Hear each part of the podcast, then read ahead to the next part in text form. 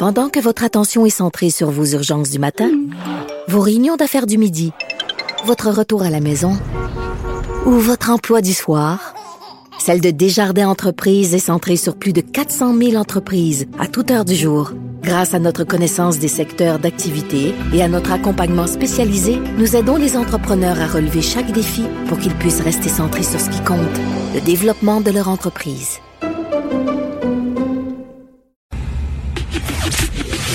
Le, commentaire de Félix Séguin, un journaliste d'enquête pas comme les autres. Félix, on déconfine, Colin.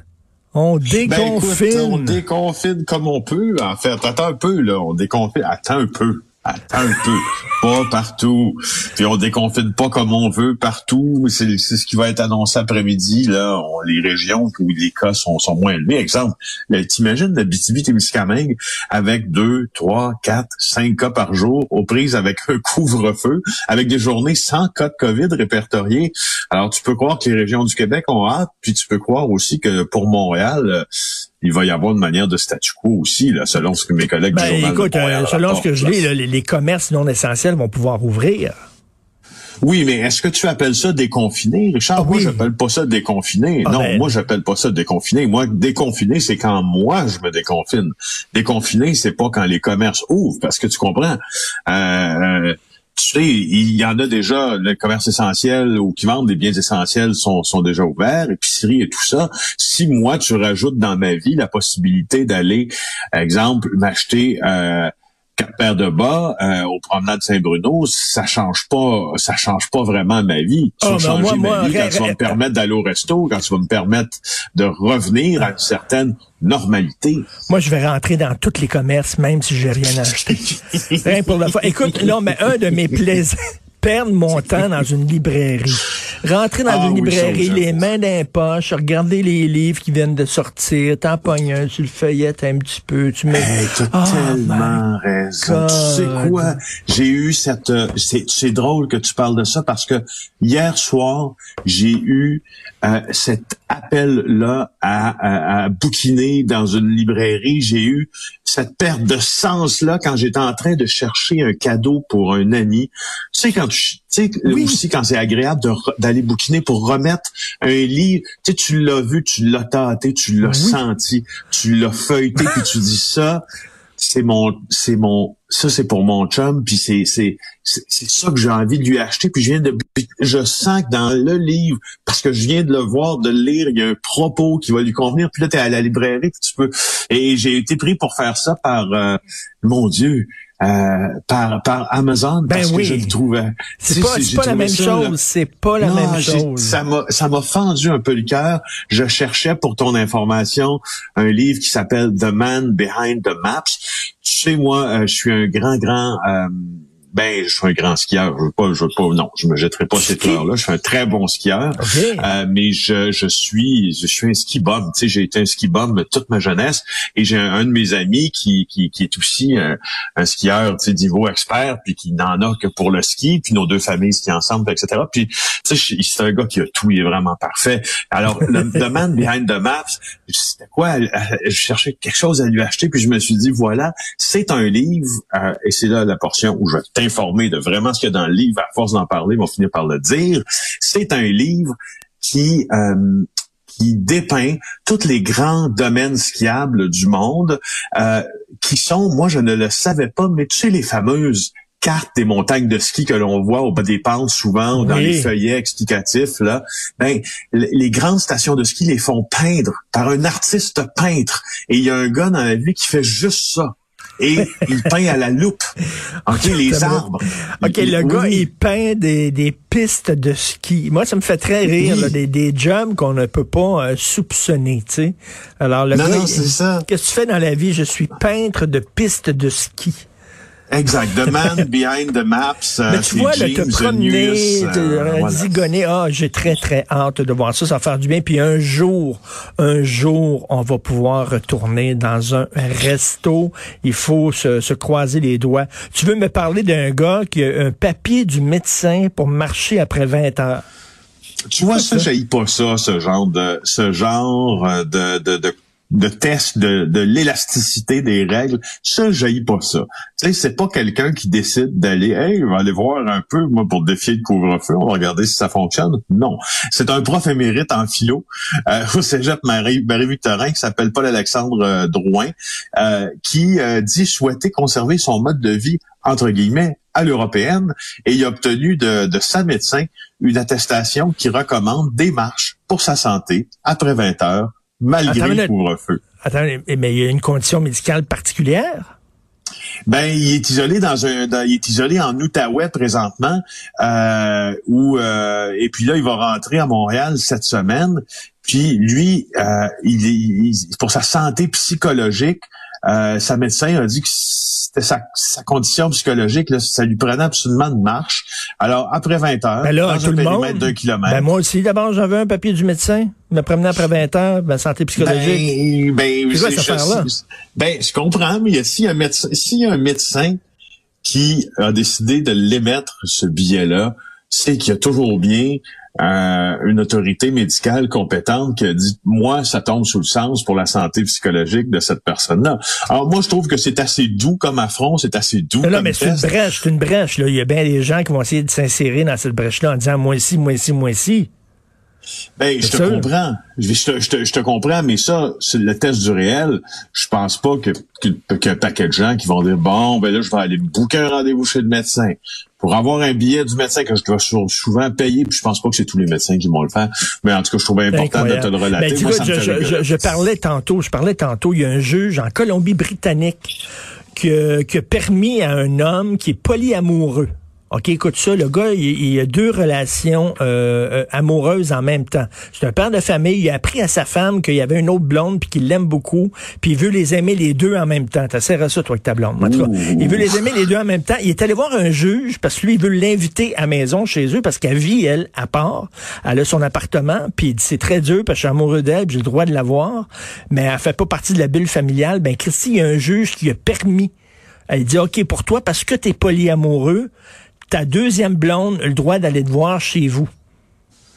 Pas pire, ça, hein? Ouais, c'est pas mal. Pas pire, C'est pas mal. Comme la déclaration de notre, notre, philo, notre philosophe là, émérite, là, je pense que euh, euh, peut-être à, à, contrario du gars dont tu me parles, lui, il teste vraiment le système parce qu'il déclare « Je suis incapable de manger avant 20 heures. Je tiens à mon vote de vie à l'européenne. C'est crucial que je puisse prendre mes marches pour faciliter ma digestion. Je pense que là, le, prof de philo essaie de se payer un peu la tête aussi du système. Ben oui. De le pousser un peu à sa limite. On peut pas toujours, on peut pas toujours jeter des pierres là, en disant, mais voyons, gang de, moi, moi je le trouve plutôt rigolo. Non, non, mais attends, moi je viens d'Europe, je suis habitué à manger plus tard parce qu'en Europe on mange plus tard. Donc après ça, j'ai besoin de faire ma marche pour ma digestion, étant donné que je suis d'origine européenne, vous allez me permettre de marcher après 20 ans. Écoute, le gars il a essayé puis il a eu le papier du médecin puis ça a passé. Tant mieux pour lui. Pas sûr que ça va passer avec la police par exemple.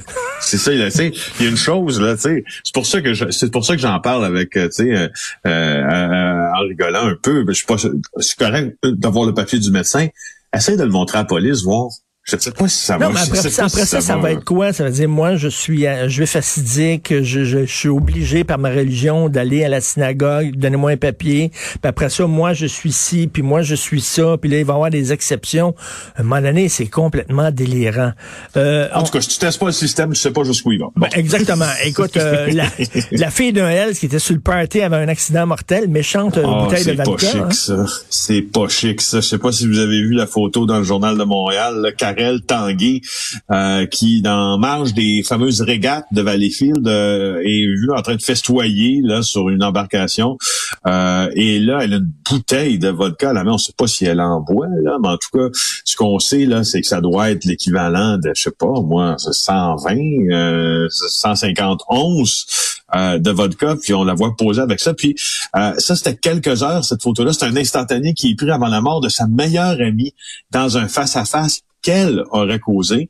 Euh, alors, euh, Karel Tanguay, ben, c'est son procès. Elle a fait face à neuf chefs d'accusation de conduite dangereuse, conduite avec les facultés affaiblies, conduite euh, ayant causé la mort et des lésions.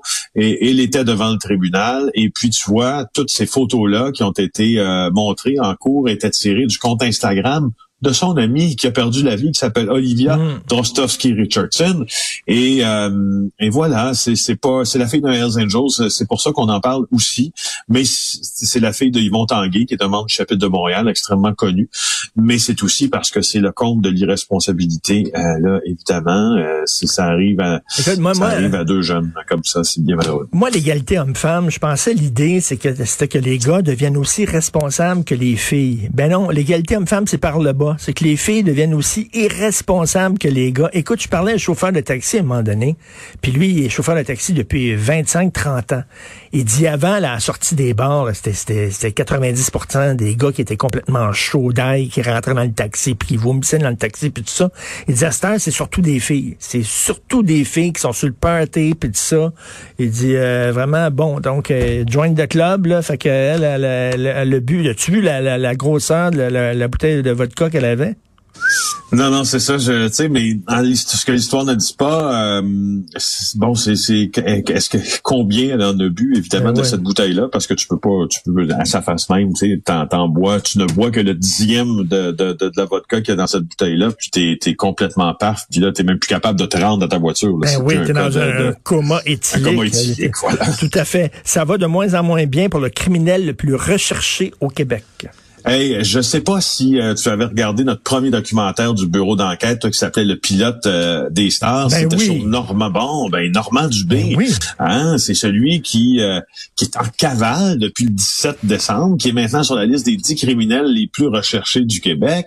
Son fait d'arme, euh, c'est d'avoir euh, créé une panne majeure aux États-Unis, entre autres, euh, en sabotant les lignes à haute tension d'Hydro-Québec, euh, mais en faisant encore plus que ça, en intimidant des fonctionnaires québécois et même en, en envoyant ces hommes de main allumer des incendies criminels chez certains d'entre eux.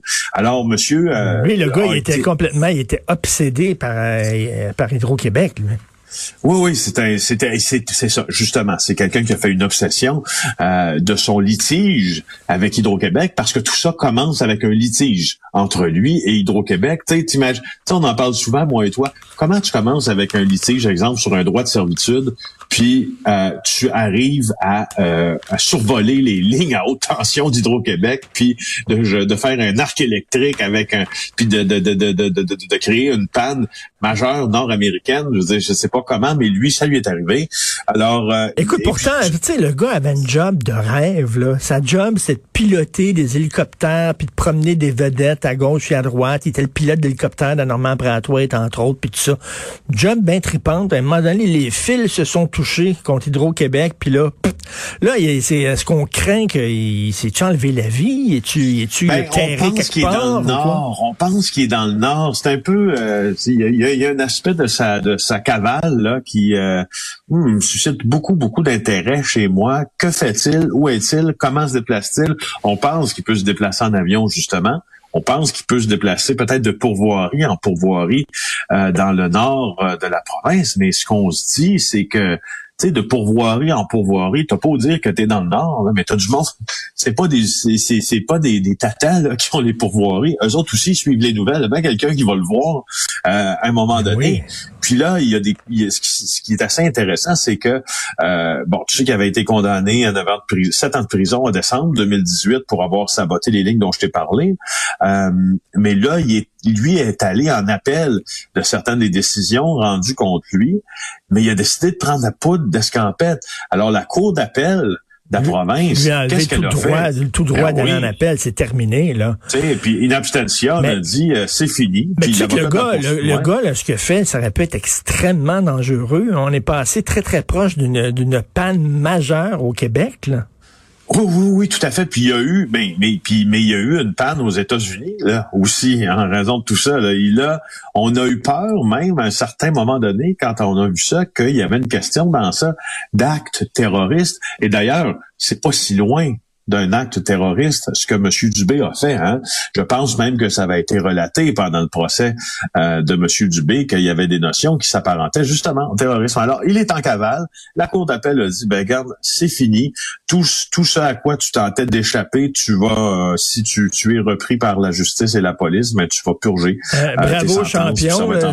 Puis là, c'est quoi la suite des choses pour lui? Tu sais, le gars est parti en cavale, mais là, après ça, là, tu t'assois et tu dis, ben là, je peux plus travailler, je peux plus avoir de job, je peux, je peux pas me trouver un logement, je vais être reconnu. Fait que quoi, moi vivre dans le bois jusqu'à la fin de mes jours, quelle est la suite ben, après? C'est ça, mais la suite, là, comment tu t'alimentes là aussi, puis ben comment, c'est quoi la brique que tu as? À un moment donné, c'est, les, les cavales, là, s'il n'est pas parti du Québec, ben ça durera pas longtemps. Ben oui, merci beaucoup Félix. On se reparle demain, Félix Seguin. Merci.